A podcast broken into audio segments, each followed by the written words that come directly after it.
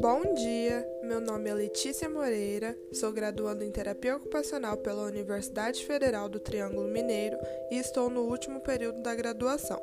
E a partir deste podcast, venho apresentar as minhas pretensões e planejamentos para a carreira após a formação.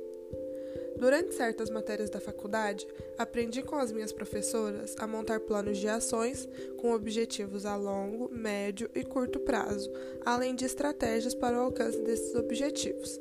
E a partir dessa habilidade que adquiri, venho montar o meu próprio plano de ação.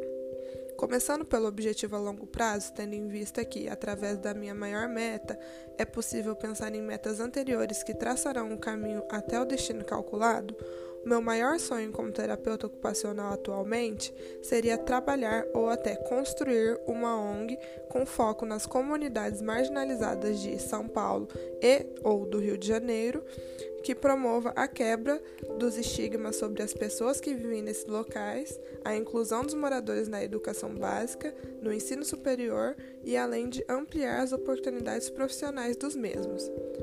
A partir desse ponto, um objetivo a médio prazo seria uma pós-graduação em saúde coletiva ou comunitária, e uma estratégia seria escolher uma faculdade em que eu possa realizar pesquisas já nas cidades do meu objetivo final, São Paulo ou Rio de Janeiro.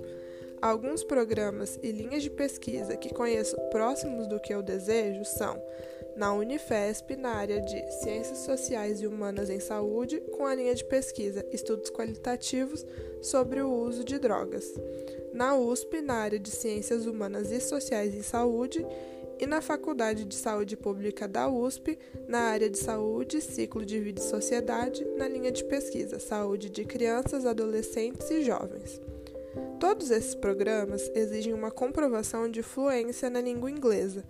Então, os objetivos a curto prazo seriam um curso intensivo de inglês, já que já tenho uma formação prévia em inglês intermediário, concomitantemente a um emprego, mesmo que em áreas alternativas da terapia ocupacional, para financiar o intensivo de inglês e me estabelecer financeiramente, além de adquirir experiências profissionais. Este foi o meu podcast. Muito obrigada por ouvir.